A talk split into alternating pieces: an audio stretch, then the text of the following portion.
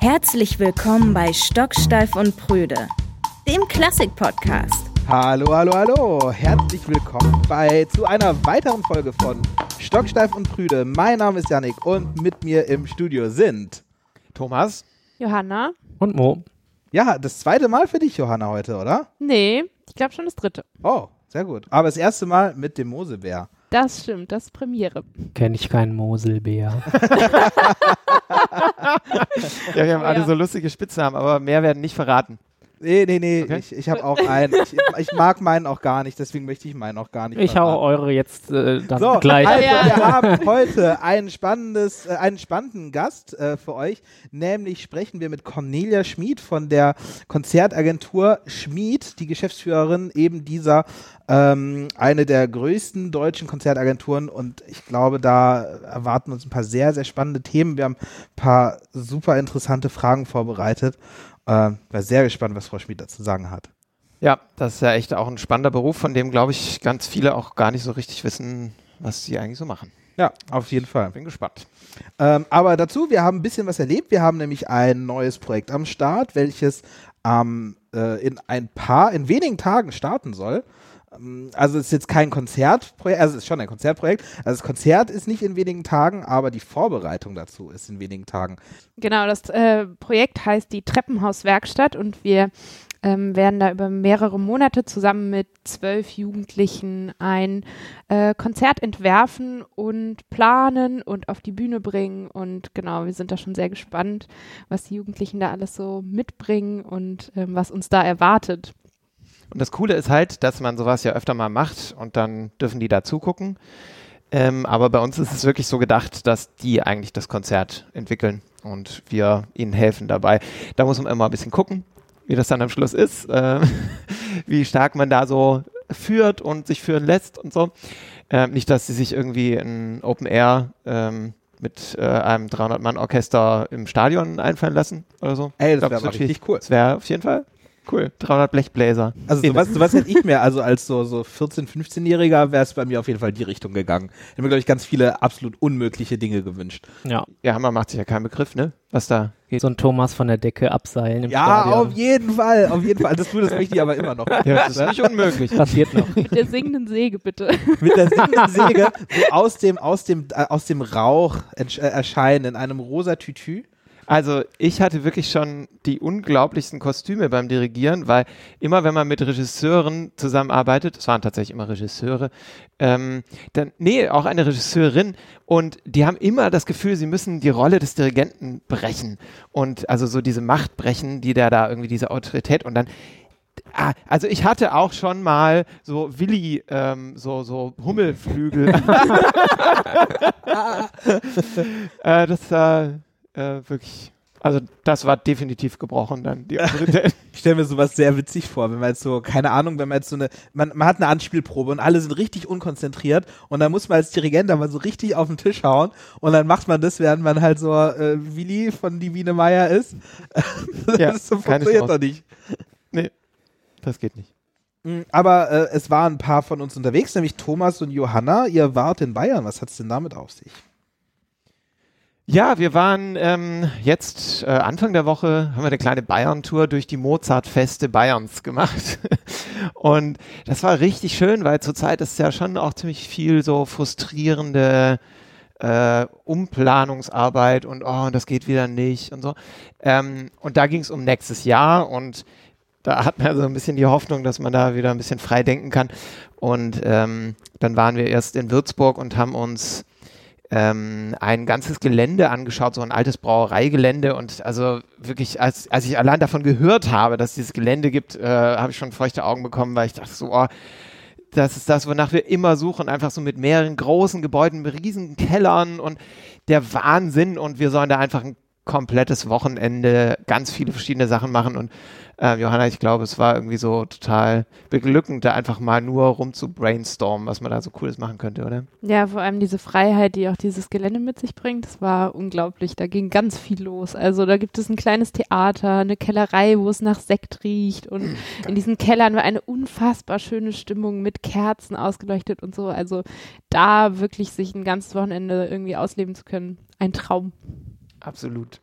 Und da waren wir noch in Augsburg. Da gibt es nämlich auch ein Mozartfest. Da geht es allerdings um den Leopold und nicht den Aber- Wolfgang. Nur, mal ganz, ach so, um den Leopold. Okay, weil ich meine nächste, meine Frage wäre jetzt gewesen, so hat das Mozartfest Würzburg was mit Mozartfest Augsburg miteinander zu tun oder, oder stehen die im, im Streit miteinander oder, äh, Nee, es ist vor allem so, dass das Mozartfest Würzburg, glaube ich, gar nicht so viel mit Mozart eigentlich zu tun hat. Also ich glaube, Würzburg hat gar nicht so viel mit Mozart zu tun. Wir müssen uns mal damit beschäftigen, warum es dieses Mozartfest da gibt. Das ist auf jeden Fall spannend. Das ist ein riesiges Festival. Ich glaube, er war dort mal zu Besuch. Also er hat ja so ganz viele Reisen unternommen und da war er auch in Würzburg. Deswegen heißen die auch so. Es könnte allerdings, das haben wir in Augsburg gelernt, dann sehr, sehr viele Mozartfeste geben.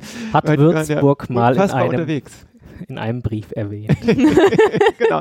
Aber das ähm, Mozartfest Würzburg ist auf jeden Fall ein riesiges Festival und total etabliert und toll. Und das äh, wird sehr, sehr schön, da sich was auszudenken. Und in Augsburg geht es um Leopold.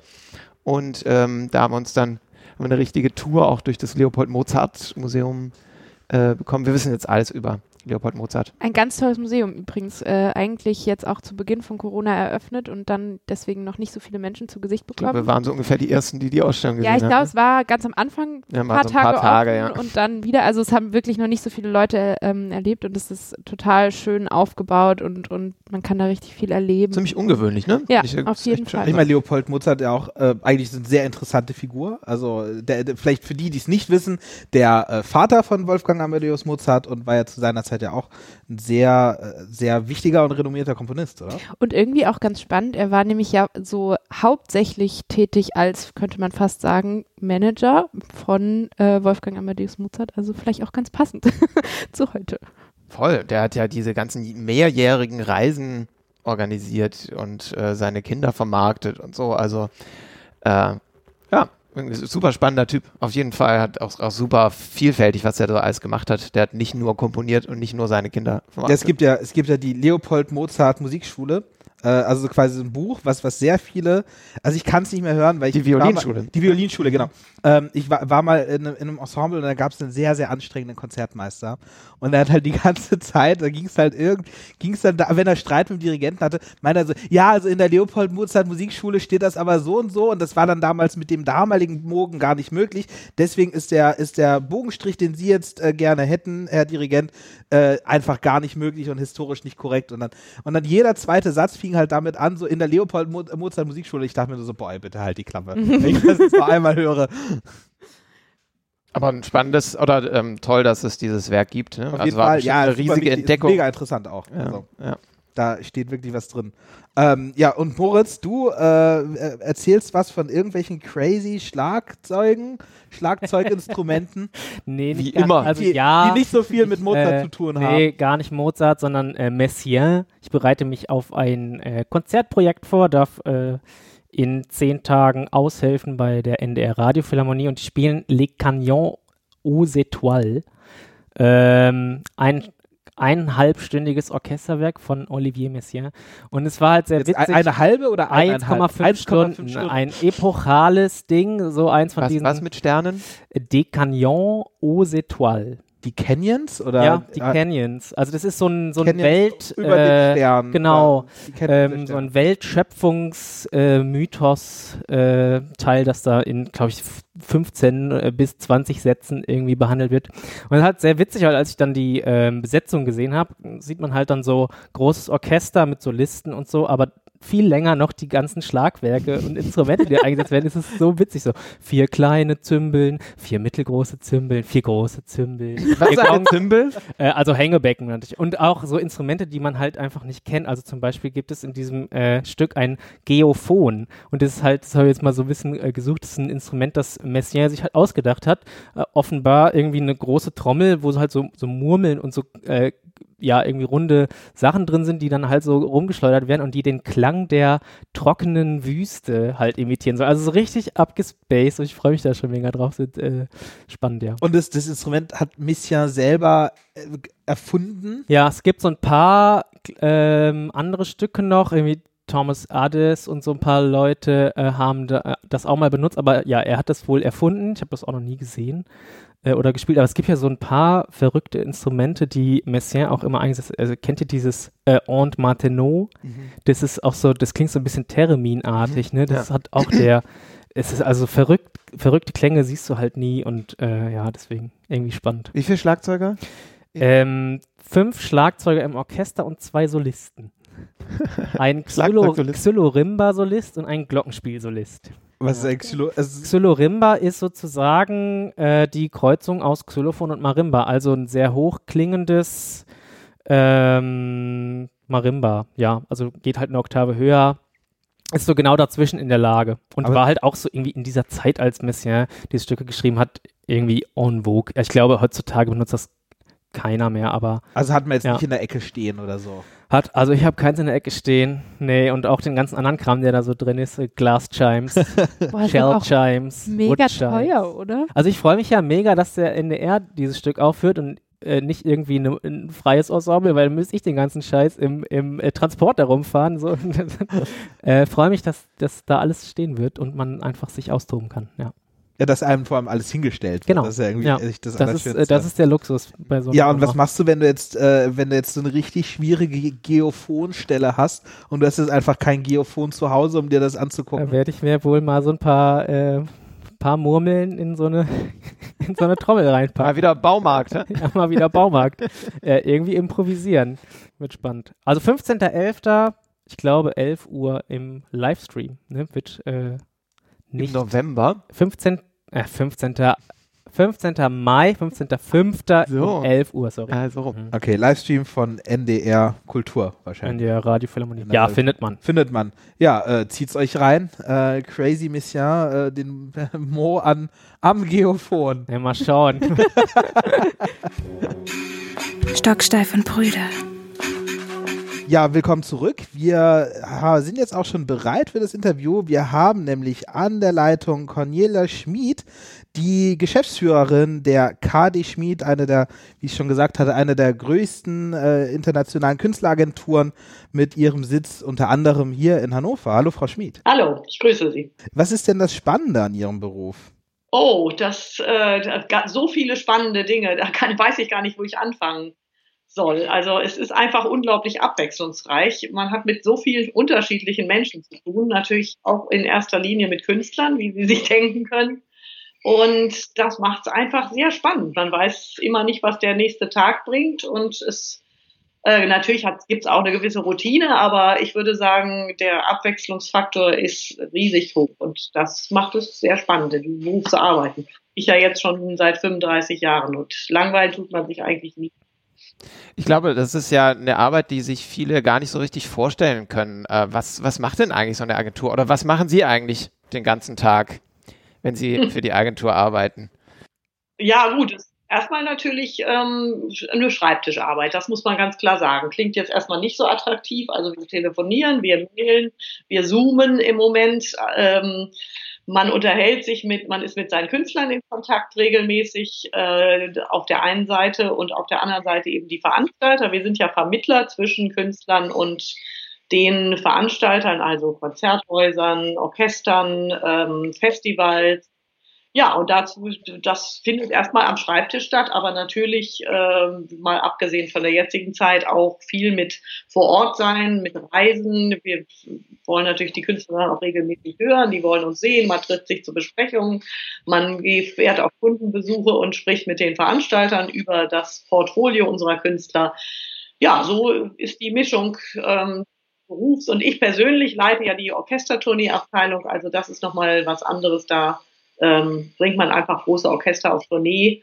Und das ist auch oft mit, oder eigentlich immer mit sehr viel Logistik verbunden. Also da muss man dann auch Reisen buchen, Busse, buchen, Hotels für große Gruppen buchen. Das ist nochmal eine ganz andere logistische, äh, logistische Unternehmung. Vielleicht können Sie ja mal ganz kurz sagen, mit was für Künstlern Sie denn zusammenarbeiten, weil ich meine, Ihr Portfolio ist ja sehr, sehr groß und sehr breit gefächert. Ja, da ist eigentlich alles vertreten. Also wir haben ungefähr 60 Künstler, wenn ich so richtig erinnere, von Dirigenten über Solisten bis hin zu ein, einigen wenigen Sängern und eben wie gesagt Orchester.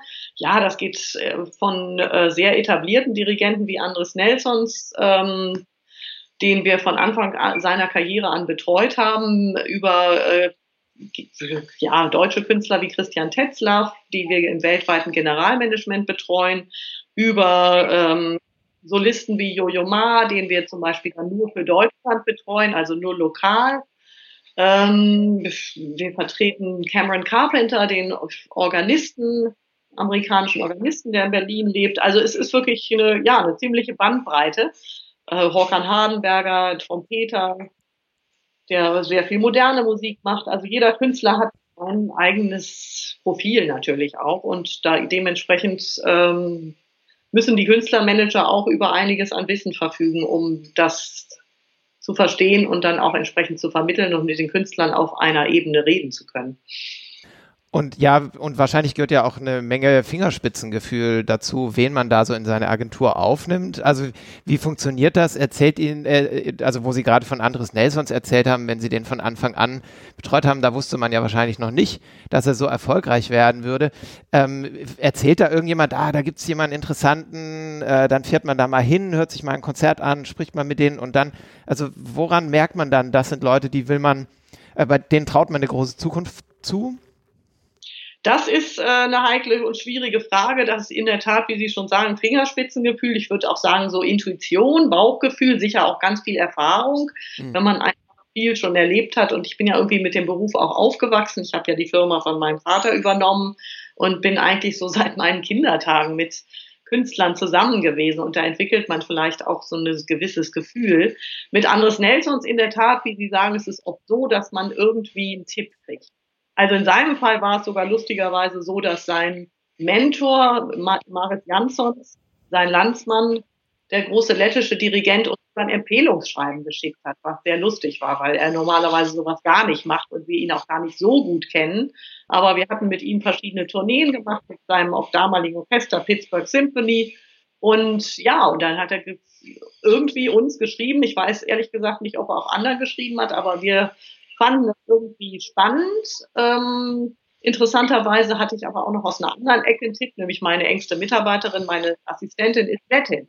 Und die hatte wiederum gesagt, hör dich doch mal um, ob, was man so in Riga über Andres Nelsons erzählt. Und die hat dann gesagt, also da erzählt man sich Wunderdinge. Der war damals noch gar nicht so richtig Dirigent. Der war ganz, ganz am Anfang seiner Karriere. Und dann haben wir ihn mal getroffen in London, das weiß ich noch genau, mit meiner Mitarbeiterin im Londoner Büro. Da kam er, war er immer bei, mit Maris Jansons unterwegs und hat sich in seine Proben gesetzt. Ein ganz schüchterner junger Mann, konnte relativ schlecht Englisch noch damals. Wir haben uns in der Kantine der Whitmore Hall getroffen und uns irgendwie sofort verstanden. Wir haben uns beide hinterher angeguckt, Karen und ich, und haben gesagt, da ist irgendwie unglaublich viel, was uns menschlich gefällt. Unglaublich Begabung wussten wir ja, das hatten wir dann natürlich auch schon recherchiert. Und äh, auch eine Ambition, das konnte man von Anfang an spüren, auch wenn es also nicht übertrieben, aber der Mensch hatte irgendwie offensichtlich viele Träume und, und Ambitionen, das war ganz klar zu erkennen. Ja, und dann war der nächste Schritt tatsächlich, wir sind nach Riga gefahren zu einem ähm, das war auch sehr lustig, weil das war Mahlers zweite Sinfonie in einem Saal, wo das Orchester noch nicht mal auf die Bühne passte. Die, die Schlagzeuger saßen irgendwie so hinter der Bühne halb, haben die Türen aufgemacht und da war uns sofort, es war uns sofort klar, das ist eine Riesenbegabung. Das hat uns so bewegt, dieses Konzert, ja, und dann haben wir ihn gesigned und so war das. Und dann sein erstes Engagement, weiß ich noch genau, war in Tampere, was wir vermittelt haben. Und er war wirklich zum ersten Mal auch außerhalb Lettlands dann als Dirigent unterwegs und so ging das dann rasant weiter. Haben Sie eigentlich das Gefühl, so über die Zeit, also diese lange Zeit, die Sie da jetzt auch schon ähm, in dem Metier arbeiten, dass sich das verändert hat, wonach auch gesucht wird oder welche Künstler quasi ähm, ja auch gesucht werden oder gefragt werden oder ein Publikum hören will, also auf der Bühne sehen will, hören will? Ja, schon. Wobei ich immer noch glaube, ähm, dass der, das Inhaltliche oder das Authentische bei Künstlern, ich glaube, dieser Kern, den Künstler haben, äh, der sich dann auch auf das Publikum überträgt, der ist, glaube ich, wenn ein Künstler Substanz hat, immer gleich geblieben. Also ich glaube, da hat sich nicht so viel verändert, aber an den Äußerlichkeiten hat sich natürlich sehr viel verändert. Ich denke schon, dass äh, daran heute sehr viel mehr festgemacht wird. Das sieht man, das ganze Marketing hat sich natürlich unglaublich ausge, weitet und die Imagebildung eines Künstlers ist sehr viel wichtiger geworden, als das früher der Fall war. Das kann man, glaube ich, ganz klar sagen. In unserer sehr ideal geprägten Welt. Das passt sehr gut, weil wir haben eine sehr ähnliche Frage von einem Zuhörer, der, der spitz gekriegt hat, dass, dass wir sie äh, heute interviewen und dann nämlich gefragt, in welches Schema denn ein Künstler passen muss, um bei ihnen äh, aufgenommen zu werden. Äh, er meinte, es gibt ja so einen gewissen Mainstream an In Instrumenten, also bei den Solisten zum Beispiel, das sind ja dann, äh, sagen wir mal, hauptsächlich Geiger und Pianisten und solche Dinge. Und äh, reicht es inzwischen, dass der Künstler eine Aussagekraft hat und dann ist es egal, was es für ein Instrument ist. Also wenn der dann Harfe, Gitarre, Saxophon oder, oder Schlagzeug spielt, ähm, das haben ja viele große Agenturen gar nicht unbedingt in der Kartei. Ja. Ja, ist natürlich auch schwieriger, das muss man ganz klar sagen. Also wenn man rein nach den Zahlen der Engagements geht und welche Künstler wie viele Engagements bekommen, dann sind das natürlich Geiger, Pianisten, das ist halt der Mainstream. Aber wir haben auch immer gesagt, also wir würden jetzt zum Beispiel Trompete ist auch so ein Bereich. Da haben wir dann immer gesagt, wenn in diesen Bereichen würden wir versuchen gerne die, die best, allerbesten und dann vielleicht nur einen oder maximal zwei in der Kategorie zu haben, weil in der Tat man das nicht so oft vermittelt und das deutlich aufwendiger ist, auch so eine Karriere aufzubauen. Aber wir haben immer gesagt, doch einige in diesen Bereichen, wenn es wirklich große Künstler sind, also Cameron Carpenter ist zum Beispiel ein typisches Beispiel. Ich hätte nie mehr träumen lassen, dass wir mal einen Organist äh, dieser Couleur vertreten. Ich, äh, das hat ein Mitarbeiter mir angetragen. Der hatte den irgendwie auf YouTube gesehen und war begeistert und ja, habe ich auch gedacht, oh, was macht man da denn? Was ist das denn? Was wird das für eine Art von Karriere? Weil auch schon damals klar war, dass Cameron keiner ist, der jetzt in Kirchen äh, seine Orgel spielt. Und ja, da haben wir uns dann einfach rangetraut und das macht dann natürlich auch Spaß. Das ist eine Herausforderung und dann zu sehen, ob und wie das funktioniert. Aber in der Tat ist das schwieriger. Nur ich würde da nichts ausschließen. Auch da hängt es von der Persönlichkeit des Künstlers ab, vom äh, vom Können, von der Aussage, von der, natürlich von dem Charisma, von der Bühnenpräsenz. Und dann würde ich nicht sagen, ist das Instrument egal, aber dann würde das bei uns auf jeden Fall in Erwägung gezogen, klar. Meinen Sie, meinen Sie, so ein Cameron Carpenter hätte jetzt ohne zum Beispiel die Vertretung durch, durch die Kadi Schmid auch so eine Karriere hingelegt? Ähm, ja, da hätte wahrscheinlich, ich meine, er war damals schon in Amerika vertreten, also wir haben dann seine europäische Vertretung übernommen. Ich denke schon, vielleicht nicht so stark in Europa, wäre vielleicht mehr in den USA konzentriert gewesen. Ähm, das ist immer schwer zu sagen. Vielleicht hätte sich auch eine andere Agentur dann gekümmert. Das weiß ich, nicht. ich weiß nicht, ob uns jetzt äh, so der, der Verdienst gebührt. Ich glaube, es ist einfach ein toller Künstler und ähm, aber sicher, mit der Unterstützung einer großen Agentur ist es natürlich, äh, hat man natürlich viel bessere Aussichten. Das ist schon so, als wenn man das alleine macht. Wo wir gerade von Cameron Carpenter sprechen, der ist ja so ein bisschen extravagant. Ja. Was hat der denn für einen Hospitality Rider?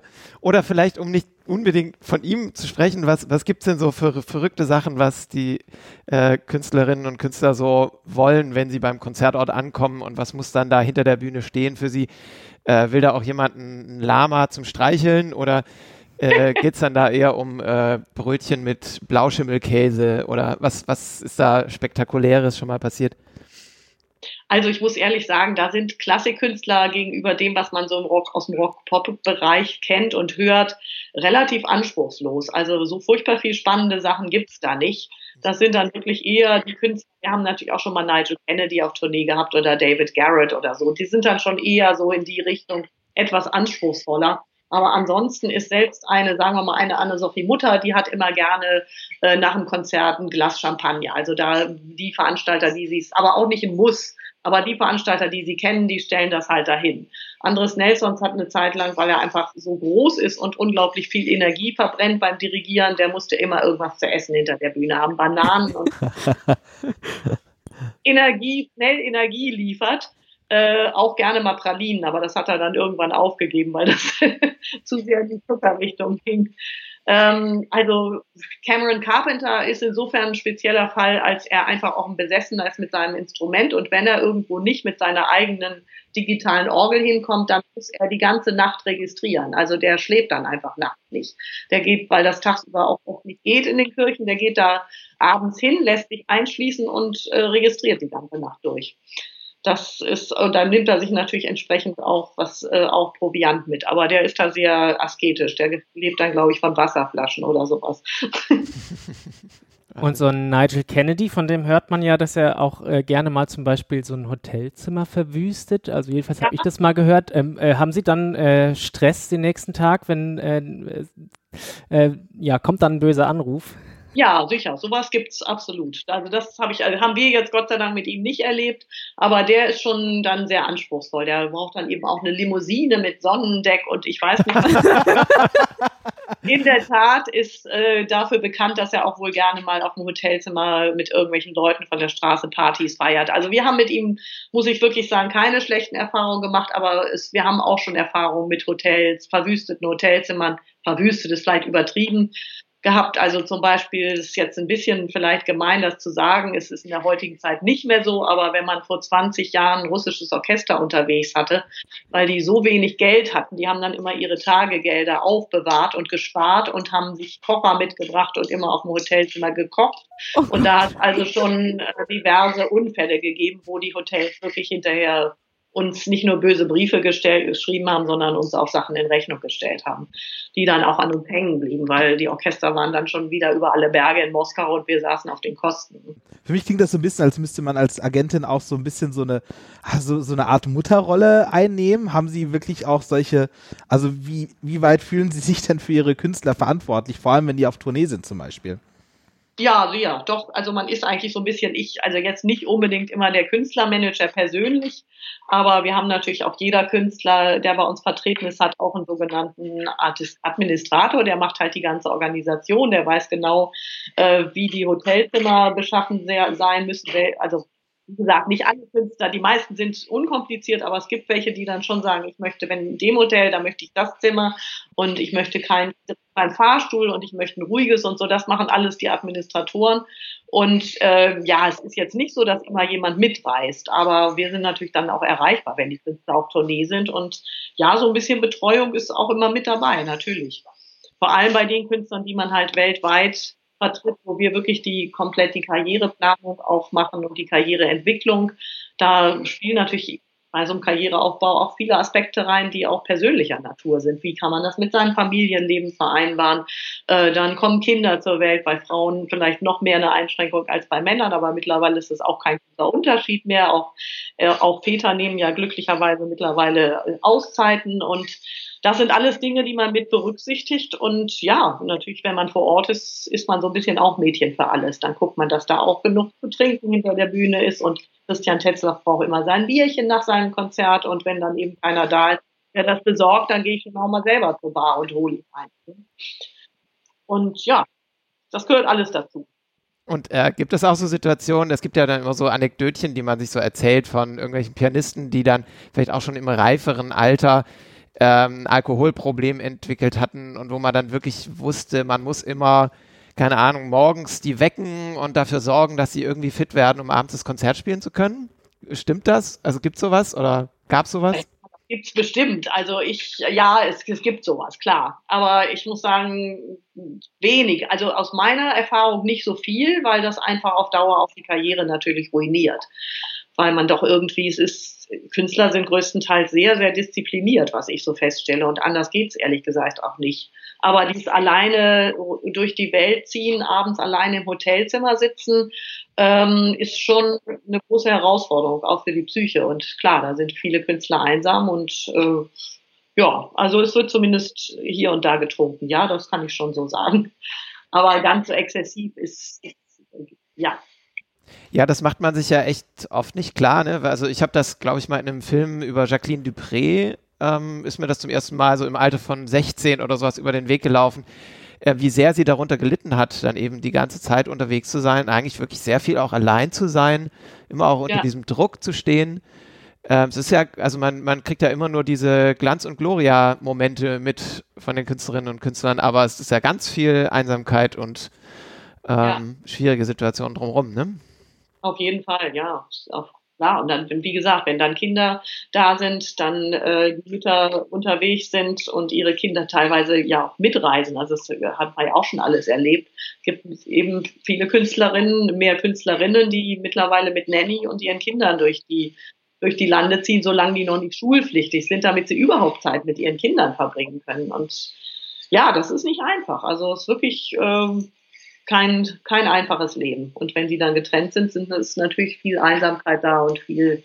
Gott sei Dank, heute gibt es äh, Medien, die das etwas erleichtern, wie wir ja auch in der Corona-Zeit gesehen haben. Man kann eben zoomen oder skypen oder äh, facetimen oder was auch immer. Ich glaube, das hilft schon sehr, diese Momente zu überwinden. Das gab es ja früher alles gar nicht. Ne? Hm, vielleicht mal eine Frage in eine andere Richtung. Ich glaube, wahrscheinlich kann niemand diese Frage besser beantworten als Sie. Ich meine, Sie haben eine der größten Agenturen. Äh, wie hat sich denn der Musikmarkt verändert und was, was wird sich denn wohl noch verändern? Jetzt durch Corona, meinst du, ne? Oder in den letzten Jahren? Ach, beides wahrscheinlich. Also man, an Corona kommt man eh nicht vorbei. Nee. kommt man wohl nicht. Ja, ich meine, wie wir vorhin schon gesagt haben, also ich glaube, die mediale Seite spielt heute eine riesig große Rolle und ich denke, das wird auch sicher so bleiben, beziehungsweise möglicherweise sogar mehr werden. Also man kann sich eigentlich heute keine Karriere mehr vorstellen. Ich weiß, also für noch vor zehn Jahren oder vielleicht haben wir sogar immer noch jemanden, gab es Künstler, die hatten keine Website oder die waren nicht auf ja, YouTube. Ich meine, man kann sich einfach nicht mehr vorstellen, dass man heute eine Karriere ohne diese Medien machen kann. Und äh, das ist alles sehr viel wichtiger geworden. Und was ich denke, was von Corona bleiben wird, ist auf jeden Fall auch das, also das Streaming, äh, die ganze mediale Seite auch Teil unseres Konzertlebens bleiben das, äh, und sich auch noch verstärken. Es wird einfach, jetzt war es irgendwie erstmal so ein bisschen das Ersatzmedium, weil keiner auftreten konnte. Aber ich denke, das wird äh, auch bleibend sein. Und das Gute ist ja, dass auch viele jetzt interessante Formate entwickelt haben die eben nicht nur einfach abgefilmte Konzerte sind, sondern auch einen Mehrwert haben. Ähm, und dann, was sicher auch noch anders geworden ist, ist, dass unser ganzer, unsere ganze Welt ja viel, viel schnelllebiger geworden ist. Also viele Künstler haben auch das Gefühl, sie haben viel weniger Zeit, jetzt schnell an die Spitze zu kommen, weil dann schon der nächste wartet sozusagen. Das äh, war vielleicht früher auch anders, wenn ich so zurückblicke. Hatten, glaube ich, Karrieren mehr Zeit, sich organisch zu entwickeln als heute. Das, ich glaube, die Künstler und Künstlerinnen stehen heute deutlich mehr unter Druck, unter Karrieredruck. Und das ist manchmal schade. Aber es ist so. Und glauben Sie auch, dass sich das, äh, dass ja jetzt sehr viel weniger gereist wird, dass sich das auch in Zukunft auch mit anderen Krisen, die so vielleicht auf uns zukommen, auch verändern wird im Klassik-Business? Ja, glaube ich schon. Also das ganze Klimaschutzthema ist natürlich auch schon vor Corona bei uns zunehmend ein großes Thema geworden und ein Thema, um das wir, an dem wir auf keinen Fall drum kommen. Und ich glaube schon, dass das Business in gewisser Weise vielleicht wieder ein bisschen lokaler wird, was ja auch sein Gutes haben kann, weil irgendwo äh, war das ja auch teilweise etwas sehr überhitzt, dass Künstler wirklich für zwei Tage nach China geflogen sind oder auch Orchester, wo die überall hingereist sind, dass man sich, also ich glaube, man wird sich nach Corona mehr fragen, äh, muss es sein, will ich das? Ähm, auch die Veranstalter vielleicht, muss ich jetzt für dieses Werk unbedingt einen Künstler aus den USA einfliegen oder kann es vielleicht auch jemand äh, sein, der direkt nebenan äh, lebt? Ich glaube, da wird sich einiges neu sortieren und das, äh, denke ich, ist auch richtig so. Also ohne die Internationalität verlieren zu wollen, weil ich glaube, die ist auch sehr wichtig. Aber einiges wird sich da, glaube ich, schon zurecht rücken in Richtung mehr Lokalität. Das verändert ja dann wahrscheinlich auch wieder so die, den Karriereweg der KünstlerInnen. Also was Sie jetzt vorher gerade angesprochen haben, auch mit dem Tempo, dass es alles so viel schnelllebiger werden muss. Ähm, das hat ja auch damit zu tun, man muss so schnell wie möglich alles erreichen, auch alle ja. Kontinente bespielen und das wird sich ja dann vielleicht auch wieder so ein bisschen dahin entwickeln, dass man, wenn man lokal mehr ähm, versucht, da auch seine Karriere drauf zu konzentrieren oder so, dass das wieder ja auch eine Auswirkung auf das Tempo vielleicht hat. Könnte ich mir durchaus vorstellen. Und dann wäre es eine gute Auswirkung, eine positive Auswirkung.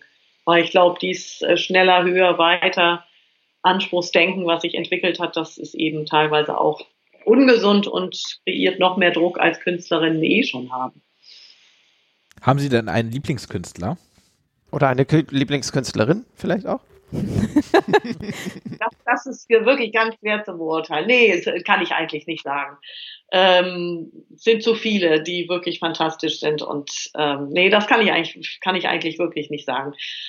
Ähm, ich spiele selber Geige, also vielleicht kann ich irgendwie sagen, Geige ist ein Instrument, was mir besonders nahe steht und wo ich vielleicht auch ähm, ja immer besonders stark interessiert war. Und ich habe lange, lange, lange Jahre wirklich auch persönlich für Christian Tetzlaff gearbeitet und äh, das hat mir immer unglaublich viel Spaß gemacht. Aber das würde ich jetzt nicht sagen Lieblingskünstler, sondern das sind dann einfach Künstler, wenn man auch persönlich viele Jahre zusammen verbracht hat, ähm, beruflich, dann werden das natürlich, werden daraus auch äh, engere Beziehungen, auch Freundschaften und dann stehen einem diese Künstler vielleicht näher als andere, die man nur ab und zu sieht oder die man zum Beispiel vielleicht nur lokal vertritt. Aber es gibt auch etliche bei uns, mit denen bin ich aufgewachsen praktisch. Also Jojo Ma, ich meine, als wir Jojo Ma anfingen zu vertreten, da war ich noch in der Schule, da stand ich kurz vorm Abitur und das sind dann natürlich einfach auch so lange Beziehungen, äh, wo man sich sehr, sehr nahe kommt die dann auch, also damals, dann trifft man sich eben auch mal privat und ja, das ist auch die schöne Seite an dem Beruf, dass man, dass man das Private und Berufliche nicht immer trennen kann und trennen muss. Das macht auch viel Spaß und ist sehr inspirierend. Und man steht aber natürlich trotzdem immer ähm, so nicht in der ersten Reihe. Ne? Also es sollten jetzt keine Menschen von der Agentur arbeiten, die selber das Bedürfnis haben, im Rampenlicht zu stehen. Nee, das ist eher, das stimmt. Also man ist eher schon der, derjenige hinter der Bühne, diejenige, die, die, die, genau, also die nicht auf der Bühne steht, die nicht vorne weggeht. Das, äh, ja, und ich glaube, man braucht auch ein paar Eigenschaften, die eher in diese Richtung gehen. Also viel auch eben auf andere, sich in andere einfühlen können, zugewandt sein. Und deswegen, es wird ja manchmal so lustig gesagt und ist vielleicht auch ein bisschen stereotyp, aber ich glaube, es ist nicht umsonst, dass doch in unserem Bereich, auch in unserer Firma übrigens, wir einen deutlichen Frauenüberhang haben, weil man, das ist viele Eigenschaften, die man mit diesem Beruf verbindet, traditionell eben immer Frauen zugeschrieben werden. Und da ist vielleicht schon ein bisschen was dran. Ein bisschen ist man eben auch mal Mutter oder Psychotherapeutin, was auch immer.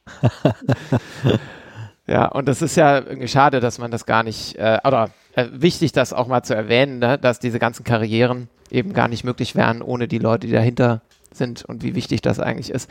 Und es wird aber natürlich nicht gesehen. Also man steht eben nicht nee, auf der Bühne. Das ja. ist natürlich jetzt gerade auch in den Corona-Zeiten völlig klar geworden, dass wir als Agenturen überhaupt keine Lobby haben. Also da hat auch niemand Lust in der Kulturpolitik, sich überhaupt damit zu beschäftigen, was wir überhaupt machen. Aber ja, das ist so ein bisschen das Schicksal derjenigen, die hinter den, hinter, der, hinter den Kulissen arbeiten. Aber das gilt auch für andere in dem Bereich. Das gilt auch für Leute, die Bühnen aufbauen. Und da gibt es so viele, die an diesem, an diesem Künstlerbusiness dranhängen, die nicht gesehen werden. Und jetzt natürlich wirklich auch alle mächtig auf dem Schlauch stehen seit einem guten Jahr. Ne? Und teilweise eben tatsächlich wie Agenturen. Wir haben Glück gehabt, wir haben die Hilfen, diese November- und Dezemberhilfen bekommen, aber ich habe Kollegen, die kriegen nichts. Die, die müssen irgendwie sehen, wie sie mit ihrem Ersparten weiterkommen. Und das ist schon bitter. Was sehen Sie denn da so für Langzeitfolgen, vor allem auch für Ihre Arbeit jetzt durch die Krise im negativen Sinne? Ja, ich meine, wir haben ja über das Positive gesprochen mit vielleicht auch dem Rückkehr zu lokaleren und vielleicht ähm, bewussterem Richtung Klimaschutz, aber natürlich ähm, hat ja die Corona-Pandemie auch ganz klar negative Auswirkungen, schätze ich mal. Ja, es ist noch schwer zu sagen. Also ich, ich, eine negative Auswirkung könnte sein, aber das ist noch schwer zu sagen. Ich glaube, das wird sich wirklich vielleicht erst so gegen Herbst rausstellen, wer überhaupt in dem Bereich dann noch äh, existiert. Also ich glaube, es wird schon einige Agenturen geben, die das vielleicht nicht überleben werden, weil das doch sehr, wir haben einfach, alle Agenturen haben einfach relativ äh, schmale Gewinnmargen. Und wenn dann so eine Krise kommt und da auch keine Unterstützung ankommt, dann könnte ich mir schon vorstellen, dass, wie gesagt, da nicht alle, nicht alle gut draus hervorgehen. Ähm, ja, sonst auch für Künstler ist das natürlich. Ich glaube, es ich glaube, ich weiß, dass viele Künstler auch, äh, nicht jetzt die, die wir vertreten, die schon irgendwo angekommen sind, aber ich glaube, für junge Künstler, die werden sich vielleicht auch zunehmend die Frage stellen, ist das wirklich ein Beruf, den ich ergreifen will, mit allen Risiken, mit denen dieser Beruf behaftet ist. Und das wird vielleicht noch mal mehr so eine Existenzfrage sein, weil es wirklich, ja, die, die Bedingungen werden sich nicht unbedingt verbessern. Also es wird sicher auch Druck auf die, auf die Budgets geben. Es wird wahrscheinlich Sparrunden geben. Also gerade hier, wir in unserem best, bestens ausgestatteten, öffentlich subventionierten System in Deutschland. Ob das auf die Dauer so bleibt, ist fraglich, würde ich mal sagen. Und wenn man jetzt sieht, wie wenig die Kultur überhaupt eine Rolle spielt in der ganzen Corona-Zeit, dann muss man mal gucken, wie sich das danach entwickelt. Ob das wirklich politisch auch nach wie vor so subventioniert wird, wie es bis jetzt der Fall war.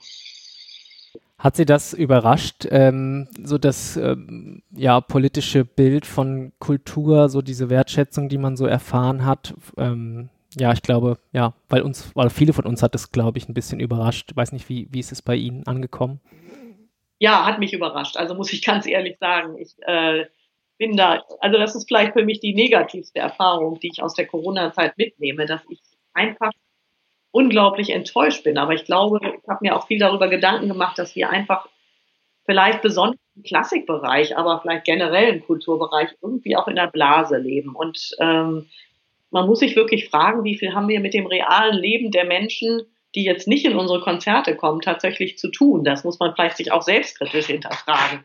Aber es hat mich schon sehr enttäuscht und geschockt, wie wenig die Kultur überhaupt eine Rolle spielt. Gerade in Deutschland. Ich meine, wir haben ja uns immer so schön das Label der Kulturnation verpasst. Also das würde ich sagen, wenn mir das heute nochmal einer sagt, würde ich sagen, stimmt überhaupt nicht, gar nicht. Und äh, das ist schon, da gucke ich ins Ausland und sehe, da läuft teilweise viel mehr. Also ich meine von Öst, also Österreich, äh, die Salzburger Festspiele letzten Sommer, das habe ich unglaublich bewundert, dass die einfach gesagt haben, das ist wichtig, wir machen das. Auch gut, die haben auch Glück gehabt, das ist alles gut gegangen die Spanier. Ich meine, Spanien hat die ganze Zeit Konzerte veranstaltet. Vielleicht mit wenigen Ausnahmen, als der ganz harte Lockdown war. Und wir in Deutschland, hier läuft einfach nichts und auf Dauer nichts. Jetzt wird es ja die nächsten, nächste Zeit nochmal ganz bitter. Durch das Bundesgesetz sind wir jetzt wirklich verdonnert, wahrscheinlich bis zum Sommer überhaupt nichts mehr zu machen, wenn überhaupt. Das ist, äh, hat mich sehr schockiert und äh, sehr enttäuscht und das bleibt auch irgendwie als so ein ungutes Gefühl. Und glauben Sie, dass es auch ein ähm, bisschen ähm, sozusagen langfristig gedacht in die Aufgabe in der Kultur ist, diese Blase vielleicht irgendwie aufzubrechen oder ja auch irgendwie darüber nachzudenken, wie ähm, was für eine Rolle die Kultur in der Gesellschaft spielt, für welche Menschen sie auch gedacht ist? Ja, ich denke, das ist auf jeden Fall die Aufgabe. Also wenn man wieder aus dieser Enttäuschung und diesem negativen Gefühl was bleibt, von äh, mangelnder Wertschätzung, wenn man daraus was Positives ziehen äh, würde und sollte, und das äh, ist ja immer eigentlich, versuche ich zumindest immer, dann wäre es diese Konsequenz zu sagen, wie gesagt, selbstkritisch zu hinterfragen. Was ist da auch schiefgelaufen? Es ist ja, man kann ja nicht mal nur sagen, sind die anderen schuld, sondern wo ist wirklich die Relevanz der Kultur? Auch gerade in den sich jetzt wirklich rapide wandelnden Zeiten, auch in der wandelnden Bevölkerungszusammensetzung. Das sind ja alles Aspekte, die eine Rolle spielen. Und da ist natürlich sicher auch gerade die Klassik vielleicht einigermaßen elitär und irgendwie abgeschottet und sitzt so ein bisschen im Elfenbeinturm. Und da muss man sicher ran an das Thema, klar. Ja, da ist ja auch zum Beispiel unser Podcast so ein Mittel, ähm, um klar zu machen, dass diese klassische Musik eben nicht nur für so ganz wenige Leute was ist, sondern eigentlich wirklich für alle was Tolles sein kann. Ähm, und vielleicht entwickelt sich da in Zukunft einiges und äh, beeinflusst die Gesellschaft so positiv, dass es auch generell mehr Bewusstsein dafür gibt. Ja, eigentlich nicht nur für klassische Musik, sondern überhaupt für Kultur, wie wahnsinnig wichtig das eigentlich für jede Gesellschaft ist. Ja, das ist eigentlich das, was den Zusammenhalt der Gesellschaft herstellen kann. Und das sollte, ja, das hat ja auch in vielen Teilen funktioniert. Und ich denke, das ist eine große Aufgabe. Und ähm, ja, ist auch spannend. Wir, wir müssen einfach, ich glaube auch, dass jeder Musik, äh, jedem Musik was geben kann. Nur wir müssen sehen, dass die Leute auch dahin kommen. Man muss, wir haben sie vielleicht auch zu wenig abgeholt. Nur gut, das versuchen sie ja mit dem Treppenhausorchester auch genau aufzubrechen, diese Formate und die Schwellenangst zu nehmen vor Konzertsälen und all sowas. Ich glaube, das ist eine große Aufgabe, die, die uns weiterbleiben wird. Und die vielleicht sich jetzt nochmal durch diese Corona-Zeit nochmal rauskristallisiert hat, dass ganz, ganz viel noch im Argen liegt. Ja, ich glaube, wir sind alle sehr gespannt, was, was da noch kommen wird, auch auf die nächsten Jahre, äh, wenn, wenn alles wieder losgeht. Äh, Frau Schmid, vielen, vielen Dank für dieses sehr interessante Gespräch. Ähm, sehr gerne. Und an unsere Zuhörerinnen und Zuhörer bleibt einfach nur äh, vielen Dank fürs Zuhören. Äh, liked uns, gibt uns Bewertungen, wo das möglich ist. Besucht das Orchester im Treppenhaus auf Facebook und Instagram und äh, folgt der KD Schmied auch auf Facebook und Instagram. Und äh, wir freuen uns auf die nächsten Folgen. Ciao, ciao. Tschüss. Hey. Tschüss.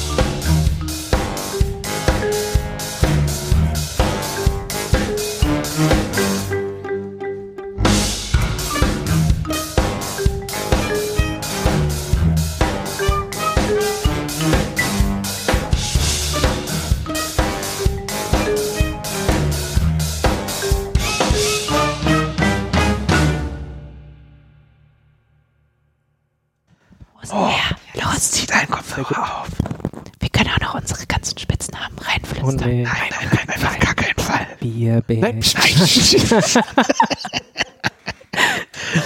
ja, also wir haben zwei Dinge vergessen. Zum einen müssen wir mal erklären, was ein Hospitality Rider ist und dann müssen wir mal sagen, was wir uns für Gedanken zu unserem Hospitality Rider gemacht haben. Also ein Hospitality Rider ist quasi so eine Liste von Sachen, die man hinter der Bühne haben will, nach dem Konzert oder vor dem Konzert. Und ähm, wir haben auch irgendwann mal angefangen, uns darüber Gedanken zu machen. Ich glaube, nach einem Konzert in Österreich, so auf dem Land, und da waren wir und es war einfach nichts da und wir haben den ganzen Tag verbracht. Das war richtig nervig. Da haben wir gedacht, okay, wir müssen auch mal anfangen. Ja, aber wenn wir einen gehabt hätten, dann hätte es da was gegeben. Genau was wir da so fordern. Und dann haben wir angefangen, jetzt zu überlegen, was wir cool finden würden. Ist ja auch einfach dumm, weil man es nicht macht. Ne? Ja, und wir haben auch die ganzen, wir, was halt auch so witzig war, wir wollten ja wirklich so exzentrische Sachen, also sowas wie das Lama zum Streichen. Das Lama war auf jeden Fall ein Lama zum Streichen. Aber so richtig was Exzentrisches ist uns ja gar nicht eingefallen, was so wirklich übertrieben ist. Nee, also wir hatten so, so, so Hühner vielleicht, also die live Eier legen, fand ich, fand ich irgendwie geil. Aber wir haben mal recherchiert, was so, Mo, hast du nicht mal recherchiert, was so die Red Hot Chili Peppers oder sowas äh, Nee, es gibt äh, so ein paar äh, legendäre ähm, Acts, von denen man sich sagt, also zum Beispiel man sagt sich, äh, erzählt sich, dass Van Halen äh, M&M's äh, haben wollte, aber ähm, keine braunen, also die mussten aussortiert werden, so ein Scheiß halt.